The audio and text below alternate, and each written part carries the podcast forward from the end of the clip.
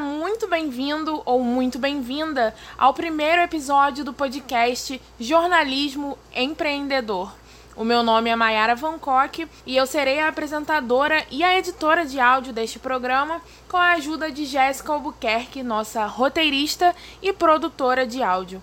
E no episódio de hoje a gente vai falar sobre o que é ser um jornalista freelancer, como é esse trabalho e por que essa pode ser uma boa área de atuação para você ingressar e iniciar a sua carreira de comunicação. Se a partir desse momento você não abriu ainda o seu bloquinho de notas do celular ou ainda não pegou um caderno para fazer anotações, eu sugiro que faça agora porque vai vir muita informação boa pela frente. Então anota as dicas, anota seus insights, porque existem chances reais de você sair daqui com uma nova ideia que vai movimentar a sua vida profissional. Bom, vamos lá. É, ser freelancer é trabalhar de forma autônoma, né? De forma independente, por conta própria, fazendo freelas ou jobs que são justamente os trabalhos que você vai ter que realizar para diferentes pessoas ou para diferentes empresas. O freelancer, ele tem a liberdade de escolher onde, quando e como trabalhar. Totalmente o oposto, né, da rotina exaustiva, da realidade exaustiva das redações e das agências, né, de comunicação. Mas ele não tem o salário fixo que um funcionário dessas empresas tem, né? Ele é pago por projeto que ele entrega. Então, quanto mais projetos ele pega, mais projetos ele entrega e mais dinheiro ele recebe. Só que o oposto também é verdadeiro. Então, trabalhar como freelancer é uma forma que você, jornalista, tem de ganhar uma renda extra ou uma renda principal mesmo, é, muitos freelancers vivem somente dos freelas que eles fazem. E esse tipo de trabalho vale a pena porque você ganha toda essa flexibilidade em relação aos horários e locais onde você vai trabalhar e você escolhe seus próprios clientes. Inclusive, eu vou aproveitar para abrir um parêntese aqui para dizer que demitir clientes é algo totalmente aceitável, tá? É, existem sim clientes tóxicos que você não precisa aturar a menos que você necessite muito da grana. É muito importante quebrar esse clichê de que cliente tem sempre razão, tá? Porque ninguém tem sempre razão. Mas enfim, como tudo nessa vida tem seu lado negativo, né? Como freelancer, você não possui alguns direitos trabalhistas, como férias, 13 terceiro salário ou FGTS. Aliás, você só tem direito a alguns direitos trabalhistas se você se inscrever no MEI e virar um microempreendedor individual. Porque aí você passa a pagar o INSS, né, mensalmente, cerca de 60 reais por mês, e aí você passa a ter direitos como aposentadoria, auxílio doença, uh, salário maternidade, o auxílio reclusão e também a pensão por morte para os seus dependentes. E se legalizar como MEI é fundamental, porque se você sofre um acidente e fica impossibilitado de trabalhar, você não vai ficar sem amparo, né? Sem grana que você precisa para viver. E se legalizar é muito simples, inclusive. Pela internet mesmo você faz. Em menos de 10 minutos, preenchendo o formulário no site, eu mesma já estava com o meu CNPJ. E assim, eu fiz tudo sozinha, pesquisei sim no site do Sebrae para ver como é que fazia, claro, mas é, fiz tudo sozinha e foi bem simples mesmo. Mas enfim, vamos ilustrar essa nossa conversa com exemplos, né? Que tipo de trabalho um jornalista freelancer pode oferecer? Você pode produzir pautas, produzir notícias ou reportagens, grandes reportagens você pode realizar entrevistas, tirar fotos, editar vídeos ou gravar os vídeos. Você pode diagramar jornais, revistas ou e-books, enfim. Todas as tarefas que um jornalista faz quando contratado por uma empresa de comunicação, você pode fazer de forma independente. Mas um jornalista também pode oferecer serviços de ghostwriter, ou escritor fantasma em português, que é quando você escreve um texto e você não assina. É, ou seja, os créditos da autoria desse seu texto vão ser de quem te contratou. Você vende os direitos do seu texto para o seu cliente. Esse tipo de serviço ele é muito procurado por pessoas que possuem muito conhecimento sobre determinado assunto, mas que não, não são muito bons, não dominam as técnicas de escrita. E que é uma coisa que o jornalista domina muito bem, não é mesmo? Então você pode ser contratado para escrever um livro ou um artigo ou uma coluna em um jornal para uma pessoa e aí quem vai assinar esse texto vai ser a pessoa que te contratou. Isso é muito bom para quem é tímido, para quem tem medo de escrever ainda assim, tem vergonha de assinar um texto, de dizer, olha, esse texto aqui é meu. Eu sei que tem gente que mesmo jornalista tem esse medo aí e essa é uma, é uma essa profissão, esse serviço é uma boa solução. E outro tipo de serviço que você pode oferecer como freelancer é o de produtor de conteúdo, né? O produtor de conteúdo para a internet, que vem tendo crescente demanda, né? Graças ao marketing de conteúdo que está muito em alta hoje em dia e cada vez mais empresas procuram por profissionais que criem conteúdo de qualidade para as suas mídias sociais, né? Principalmente para os seus blogs. Só que para ser um bom produtor de conteúdo web, você precisa entender bem de persona, funil de vendas, uh, otimização é, para motores de buscas, né? O SEO, redação publicitária também, entre outras coisas.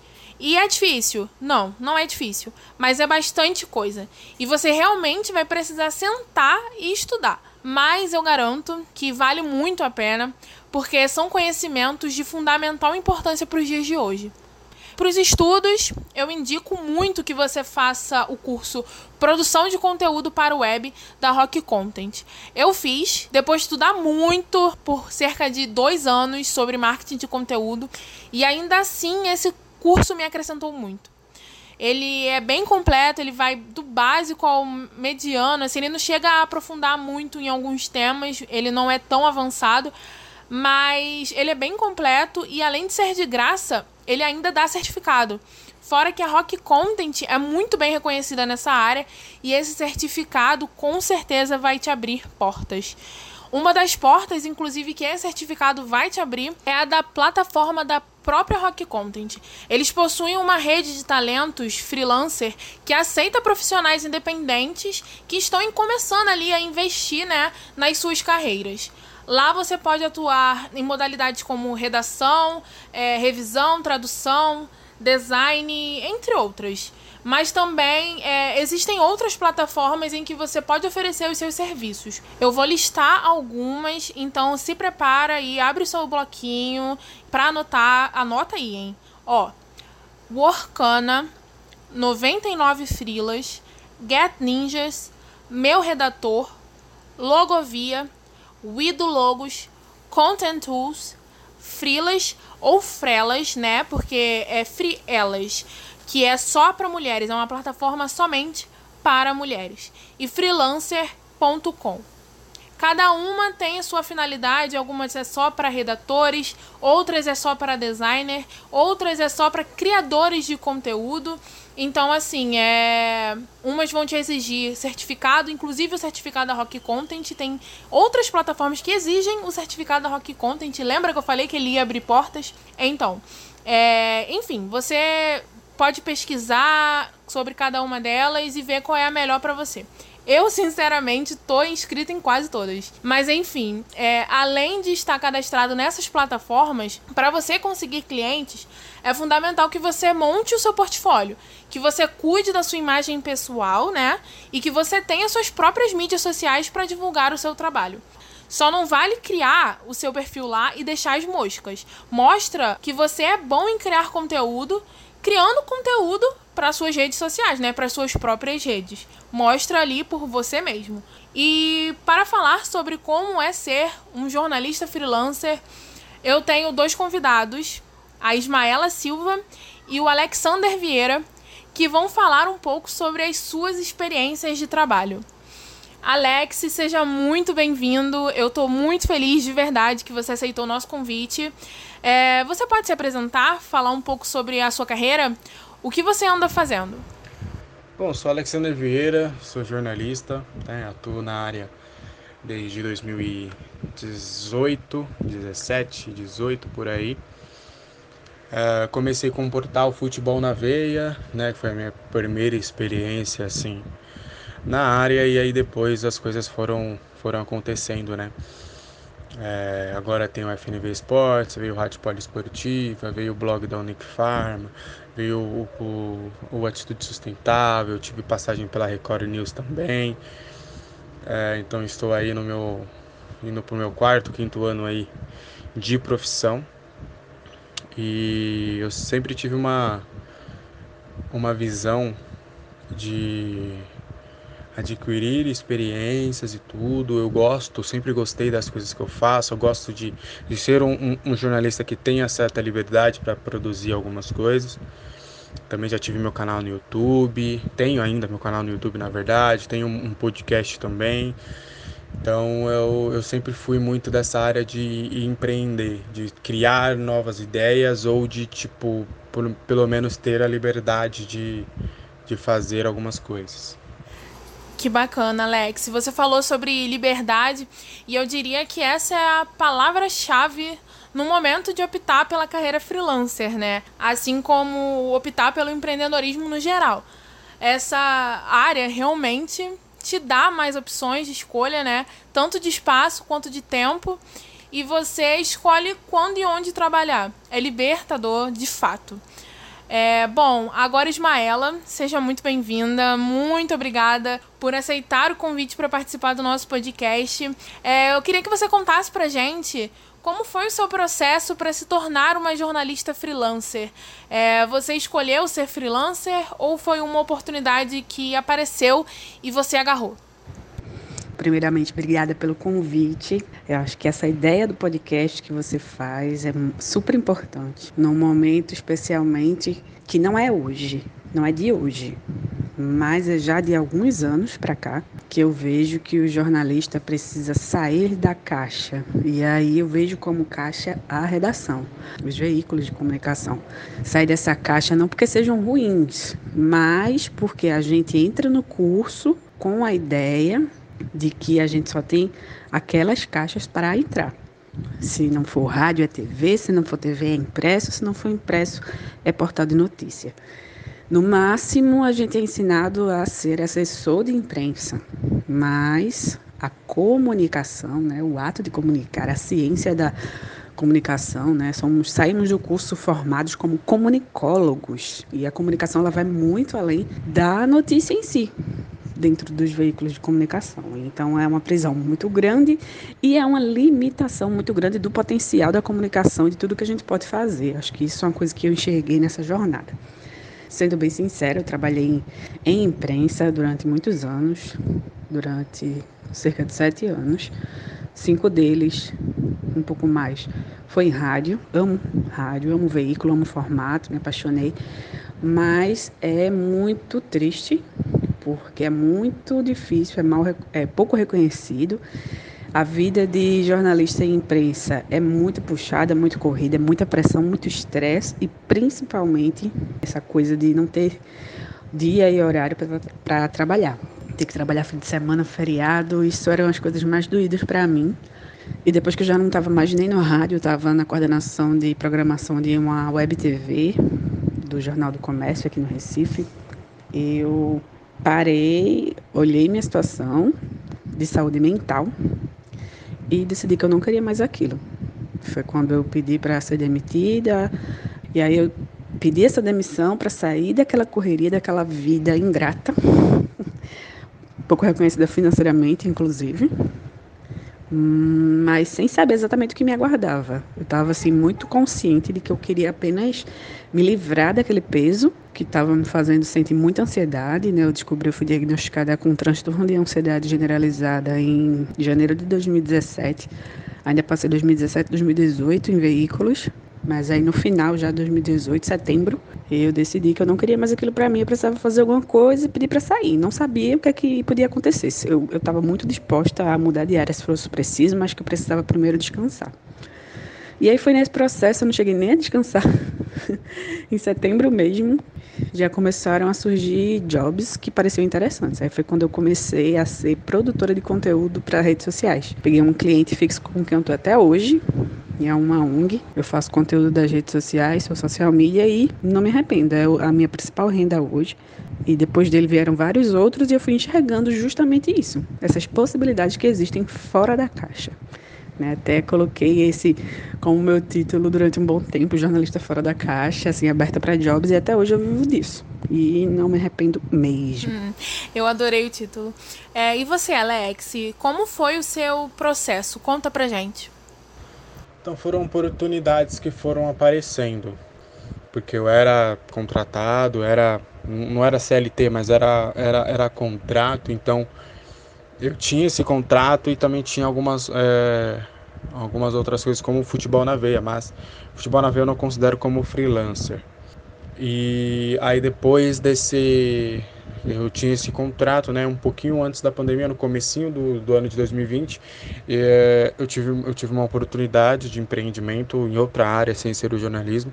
Aí eu me afastei de algumas funções, inclusive saí dessa, dessa empresa que eu tinha contrato, e aí eu fiquei ali, né, os três primeiros meses investindo nisso e tal.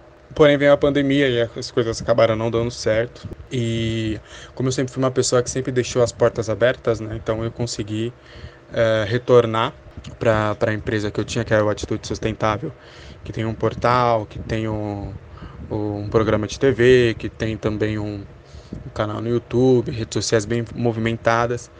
E eu cuidava de toda essa parte, cuidava de, de toda a criação, né? Como foi um período curto de três meses ali, tá? Eu até indiquei uma pessoa, a pessoa não, não se adequou ali com a demanda de trabalho e foi o tempo da pessoa sair, de eu desistir do meu empreendimento e como estava todo mundo em casa e tal, aí eu fiz essa, essa proposta, né, de eu trabalhar em casa, mas como freelancer e tal, expliquei as condições, o chefe na época aceitou perfeitamente e aí eu vi um mercado legal né? Eu vi o mercado bem é, até libertador, sabe? E aí as coisas foram acontecendo. Hoje é, tenho, tenho também a North Star, que eu sou freelancer lá também. É, tenho a, o blog da Unic Pharma, que também apareceu com uma boa oportunidade lá, também sou freelancer. Então, hum, foi uma oportunidade que eu agarrei e gostei disso, sabe? De eu conseguir organizar meu, meus horários, todos os lugares que eu trabalho hoje, eu consigo ter uma liberdade de criação, né? Lógico, é, por exemplo, no blog da Unic Pharma tem um segmento, no, no Atitude Sustentável tem um segmento, mas dentro daquele segmento eu consigo criar algumas situações. Óbvio, tem demandas que eu preciso acatar, digamos assim, como pautas e tal, mas eu também tenho liberdade de criar pautas. Então, foi uma oportunidade muito, muito bacana para mim. É porque, como eu disse, eu sou, eu sou meio livre, eu gosto meio de, de, de colocar as minhas ideias em prática. Então aí nessas oportunidades aí eu consigo fazer isso, né? Fora meu podcast, fora meu canal do YouTube, que isso aí é uma, já é uma outra, uma outra questão. Mas foi uma oportunidade que eu agarrei e hoje, assim, não me arrependo. Hoje eu acho que em, em termos de qualidade de vida é muito bacana, sabe? Porque, pô, às vezes é, eu tô mal, às vezes eu tô com, com, com alguma coisinha, ou apareceu um imprevisto e tal. Eu tenho essa liberdade de fazer é, outra coisa. Lógico, depois eu vou correr atrás do tempo perdido. Depois o tempo que eu, que eu ganhei, entre aspas, eu tenho que recuperar. Mas é, é bom ter essa liberdade, né? É bom ter essa autonomia. É, eu achei interessante que os dois começaram como social media. Eu também comecei como social media. Inclusive, a gente vai ter um episódio para falar exclusivamente sobre ser social media. Mas é interessante perceber que vocês migraram para a área freelancer para ir além, né? É, Ismaela hoje não só cria posts, como também faz reportagens, cria pautas, entre outros jobs. E Alex hoje é um grande produtor de conteúdo para a internet, né? Mas eu queria saber se foi difícil chegar onde vocês estão hoje. É, quais dificuldades vocês enfrentaram no início das suas carreiras freelancer? Ismaela, pode contar a sua experiência pra gente? Como foi um processo muito natural, né? Eu fui vendo o que surgia e, e analisando se era interessante. Eu te, acho que eu tive sorte, eu considero que eu tive sorte, mais sorte do que quem pensa, eu vou começar a ser freelancer agora e vou correr atrás de cliente. Como eu já tinha uma jornada, de alguns anos em rádio e, e web TV, é, eu sempre trabalhei de forma muito multimídia, até desde o meu primeiro estágio lá atrás, de 2011, eu era estagiária multimídia. Então eu já tinha muitos contatos, e isso que eu sempre falo para os estudantes, principalmente, é de que conservem seus contatos, tenham uma agenda de contatos, tenham bons relacionamentos, porque eu diria que é, realmente eu posso dizer que 100% dos jobs que hoje eu pego são graças aos contatos que eu tenho desde a época de redação. Então, conseguir os trabalhos em si tem sido razoável, principalmente porque eu não busco muitos, eu peguei esse cliente fixo em 2018 e graças a Deus o contrato anual foi sendo renovado e, e assim eu vejo como o meu, a minha base suficiente para me manter. Outros jobs eu vou acrescentando de acordo com o meu interesse em juntar mais um dinheiro ou em fazer uma coisa diferente. Então eu já fiz reportagem, fiz e faço ainda de vez em quando reportagens para um programa da Band News. Eu fiz apresentação de eventos, faço também quando aparece, quando é uma coisa interessante para mim, um evento legal, um dia que eu possa. Já fiz apresentação de vídeo para uma produtora, uma série que eles queriam fazer. Já fiz essa mesma tarefa de social media e produção de conteúdo para outra ONG durante um ano e um pouco mais. Aí hoje, inclusive, minha luta é justamente ser fiel ao que me fez sair de redação e começar a empreender. É, não pegar trabalho demais, não pegar tarefa demais, e se eu me sentir atarefada demais, ou ansiosa, ou tendo de alguma forma minha vida afetada por isso, eu procuro pegar um mínimo de tarefas. Eu acho que isso é uma das dificuldades, assim, é dizer não, também, né, que chove cliente na minha horta, né, pelo amor de Deus é mais assim organizar minha rotina, minha vida de trabalho para que não fique pesado, para que eu não trabalhe demais, porque apesar de eu estar fora daquela caixa ali de chefia em cima, de horário a cumprir, de trabalhar fim de semana e feriado, eu posso acabar sendo carrasca de mim mesma e colocar muita coisa achando que eu tenho que pegar muito trabalho para ser reconhecida, para estar na área, para ser lembrada e sofro, inclusive cheguei a sofrer já bastante com isso de estar com tarefa demais para fazer. E não era aquilo que eu queria. Eu estava dizendo sim por conveniência, para não perder a oportunidade de, de, job. Mas a minha luta até hoje é isso: é me segurar para só pegar o mínimo necessário. Acho que essa é a minha principal dificuldade. E a segunda seria cobrar, né? Porque como a gente não tem um esse, esse propósito comum. A gente não é comum ter jornalistas empreendedores freelancers, então nem sempre tem uma tabela de preços para cada coisa. Pode até ser que tenha, mas eu desisti de procurar tabelas fixas. Eu vou hoje cobrando pelo valor da minha hora, de acordo com o que já me pagaram por serviço semelhante, né, para não prostituir o trabalho. Mas de repente pode até ser que esteja barato demais. E aí eu não sei, sabe, foi uma coisa bem cansativa essa de definir preço, então eu acabo indo muito pelo que o pelo que o cliente está disposto a pagar e o quanto é o mínimo que eu aceitaria. É, e eu percebo que precificação é algo bastante complexo, até mesmo quando a gente conhece bastante gente oferecendo os mesmos serviços que a gente. Quase uma missão impossível achar uma tabela de preços. É um medo de deixar o concorrente saber o quanto cobra que eu não entendo. Afinal, o preço não é diferencial, por mais que muita gente ache que é. E aí, os mais experientes ficam nessa de não ajudar quem está iniciando na área, né? Mas acham ruim encrencam com os novatos, dizendo que eles desvalorizam a profissão quando cobram abaixo do preço do mercado, né? Mas quem foi que não deixou essas pessoas saberem o preço de mercado, né? Eu acho que isso precisa mudar, de verdade. Mas e você, Alex? Quais dificuldades você enfrentou? As, as principais dificuldades no começo foram em relação a organizar né? Porque foi, foram, foram coisas vindo em cima da outras, né? Porque foram as oportunidades, oportunidades aparecendo.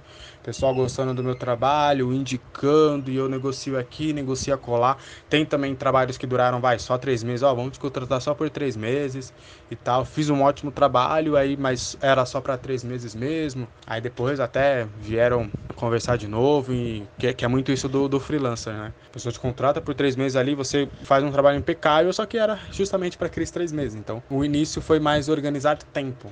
Porque, por exemplo, eu hoje eu posso dormir a hora que eu quiser e acordar na hora que eu quiser.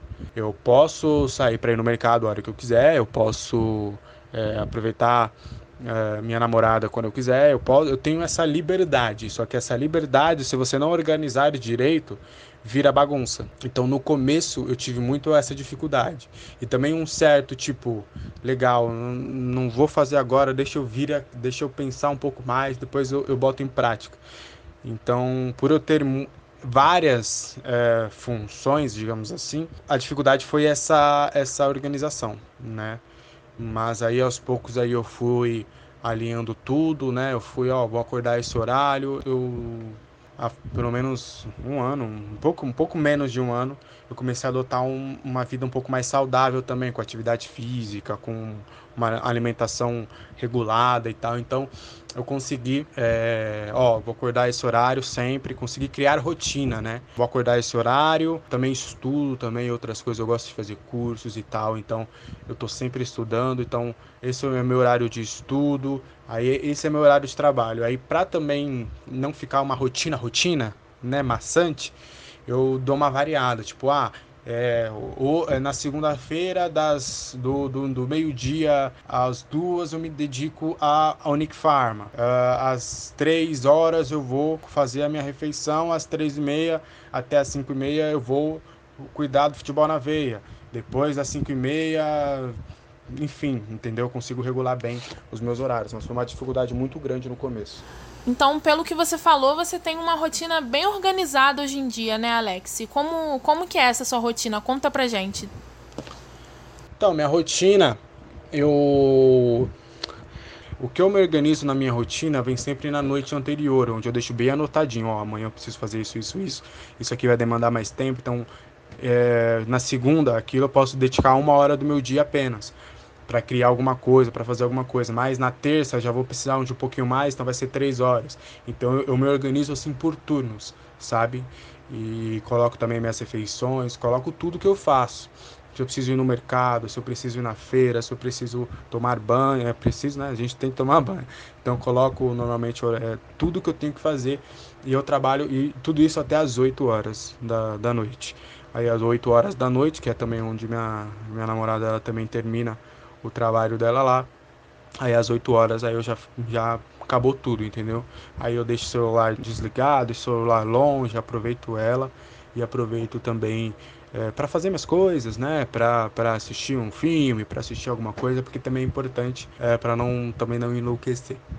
E, e é normal, por exemplo, como eu falei, às vezes uma hora para aquele serviço sei lá, você tem que entregar só um texto naquele dia.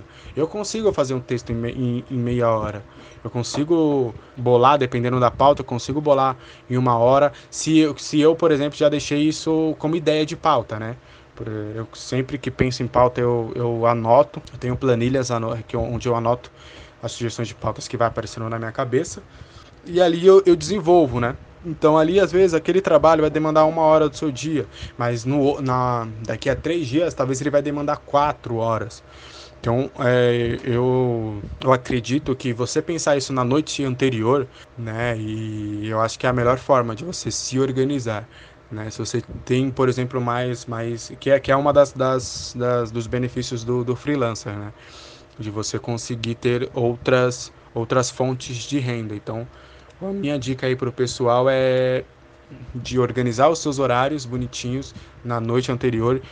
Coloca tudo, cara. Coloca o período que você faz a refeição, o período que você, se você tem aula de alguma coisa, se tenta colocar tudo, porque aí você vai conseguir ser organizado não só no trabalho e sim na sua vida. E é importante você ter uma organização na sua vida. Nossa, que exemplo! Eu até anotei umas dicas aqui para tentar colocar em prática na minha rotina também. É, e como é a sua rotina, Ismaela? Você é tão organizada assim também? A minha rotina é uma loucura, meu Deus, eu sou zero exemplo para todo mundo, principalmente depois que começou essa pandemia, né? Eu já super me aproveitei do fato de trabalhar em casa e por conta própria.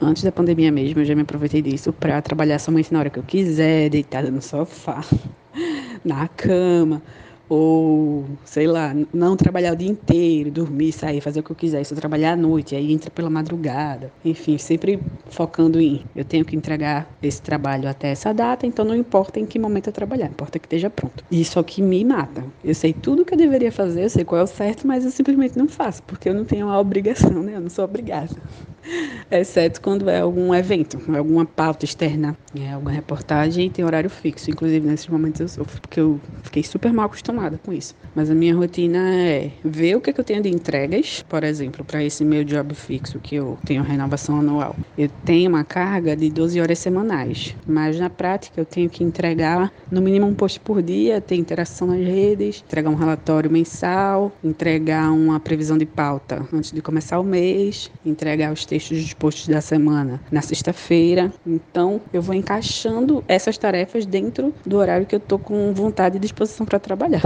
Ai, que horrível. Mas é, é, Seria lindo eu dizer aqui que eu sou super organizada, trabalho de tal a tal hora, em tal e tal dia da semana, mas não é. Eu dependo muito de como eu tô no dia. Então, se eu tô num dia mais disposta, conseguir acordar bem e enfim, não tem outras coisas para fazer, eu aproveito e produzo muito. Então eu já tenho um monte de coisa ali pronta para entregar. Porque aí outros dias que pode ser que eu não esteja legal, então eu não preciso estar tá presa aquilo. É, isso é uma coisa super boa que ser freelancer me permitiu.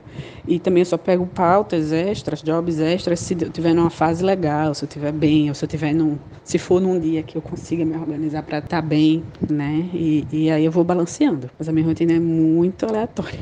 O ponto positivo é o poder ter liberdade, né? De fazer isso porque eu quero. Eu não tenho que cumprir com nenhuma determinação além das entregas que eu preciso fazer nos prazos. Aí, a gente tem aqui dois contrastes, então, né? Eu tô no meio termo dos dois. Tem dia que eu tô super centrada, organizada, produtiva. E tem dia que eu não tô afim, não, gente. Eu trabalho da cama mesmo, sem horários. Cumprindo os prazos, tá tudo certo. Fica aqui a prova para você que tá escutando a gente agora, que não ser o mestre ou a mestra da organização não é o fim do mundo, né? Tem gente até que não gosta de ter uma rotina regradinha, né? Como é o caso da Ismaela. E tá tudo certo. Dá para fazer dar certo do mesmo jeito. Autoconhecimento é fundamental. Agora eu quero saber uma coisa de vocês. A carreira freelancer para vocês é transitória ou vocês pretendem seguir nela? Então, eu acho transitória. Por quê? Porque o, o meu maior foco foi o motivo de eu continuar na faculdade tudo. A gente sempre pensa né, em desistir e tal, mas é a do, do empreender, empreender dentro do jornalismo. Hoje eu já caminho um pouquinho para isso, tenho mais ideias e tal, mas eu sempre fui muito, tive muito essa mente de, de empreendedor, de ter liberdade. Né? E também foi por isso que eu me identifiquei muito com, com a questão do freelance, por ter essa liberdade. Então, eu gosto de trabalhar, né? As pessoas confundem até, ah, gosta de liberdade com, ah, é preguiçoso. Não, eu amo trabalhar, eu trabalho o dia inteiro e às vezes até final de semana, é, às vezes não, em grande maioria final de semana com uma carga menor, mas também trabalho. Eu amo trabalhar, eu amo o que eu faço, as coisas que eu faço, só que eu gosto também da liberdade, entendeu? Então, eu sempre me identifiquei bastante com essa questão do empreendedorismo, então é, hoje eu tenho meu canal no YouTube, eu tenho meu podcast, eu tenho outras, outras questões que também estão andando aí de forma independente. Mas a minha grande questão é, a minha grande vontade é empreender dentro do, do jornalismo. Então, é uma fase transitória, sim, é uma coisa que eu gosto, mas é, é de momento, né? Até porque a gente precisa de renda, né? Principalmente nessa, nessa, nessa pandemia aí. Então é uma fonte de renda, são rendas que eu quero para mim, que eu quero também é, para sobreviver, para também criar novos projetos e tudo. Mas a minha grande, grande ambição, assim, que vai se concretizar é muito em breve, é de, de empreender dentro do jornalismo. Olha, eu realmente te entendo. Eu hoje eu sou freelancer, mas assim como você, eu também vejo essa carreira como transitória. Assim como você, o meu foco é outro, né? Eu quero ter uma agência no futuro, né? Uma agência de comunicação. Mas ser freelancer também é empreender. Por exemplo, eu hoje sou freelancer, eu tenho MEI, sou uma microempreendedora individual, então eu sou uma empreendedora, né? Eu presto serviços, eu tenho meu CNPJ e tudo mais. A gente está empreendendo. Assim como você, eu e Ismaela, a gente está empreendendo. É, mas eu entendi o que você quis dizer, que você quer empreender em outra área de atuação, que não seja freelancer, seu foco é outro, né? Mas e para vocês, Maela, você pretende seguir na carreira freelancer? Pretendo. Já era uma coisa que eu dizia muito para mim mesma e para quem quisesse ouvir que eu não queria ficar presa num emprego, numa empresa com horário fixo o resto da vida. É, aos poucos eu sempre fui sentindo isso e principalmente como mulher, como esposa, que um dia pretende ser mãe, não sei quando ainda, mas é uma coisa que eu tenho muito clara na minha cabeça, que eu quero estar com meu filho, né? Então, eu já tinha essa vontade antes mesmo de descobrir a, a necessidade de cuidar da saúde mental, antes de decidir sair de redação e antes de ter entrado nessa vida, eu já tinha muito claro a consciência de que um dia eu queria sair daquela prisão, digamos assim, né? De estar presa nos horários, na chefia e num lugar sem poder fazer minha vida. Então, com certeza, eu quero que seja para sempre esse ritmo e esse estilo de trabalho. Enquanto houver jobs, haverá vida. E no dia que não houver jobs, a gente se reinventa. Se for preciso, eu mudo de área, eu aprendo outra coisa, enfim, mas minha vontade é permanecer sendo empreendedora trabalhando freelancer. Enquanto houver jobs, haverá vida. Essa é a frase. Com ela a gente vai encerrar o episódio de hoje. Ela representa muito todo freelancer, viu? Gente, muito obrigada por terem topado participar desse episódio. Muito obrigada, Alex. Muito obrigada, Ismaela. E muito obrigada a você que ouviu a gente até aqui. Se você quiser acompanhar o trabalho deles mais de perto, o Instagram da Ismaela é Ismaela Silva. Ela compartilha bastante o dia a dia de trabalho dela por lá, é muito bacana. É, e o Alex está no Instagram como arroba underline Alexander Vieira e no Twitter como arroba underline Alexander. Alexander é com XS, tá, gente? Ele também tem um podcast no Spotify, que é o podcast Pitoresco. Rola muita resenha boa por lá. E tem dois canais no YouTube, o canal pessoal, que é Alexander Vieira mesmo, e o canal FNV Esportes. Vamos dar aquela força para os nossos colegas de profissão. E se vocês tiverem alguma dúvida, alguma sugestão ou quiserem fazer algum comentário que seja, vocês podem mandar um e-mail pra gente, a gente responde. Meu e-mail é vancockmaiara@gmail.com. Tá? Vocês podem mandar que a gente responde. Pode me mandar e-mail para falar sobre o podcast, para tirar dúvida, para pedir mais dicas ou para falar sobre o que você quiser. Fica à vontade, tá bom? Eu espero que você tenha gostado desse episódio e que tenha se inspirado e se motivado a criar as suas próprias experiências, as suas próprias oportunidades. Agora é com você. Até semana que vem.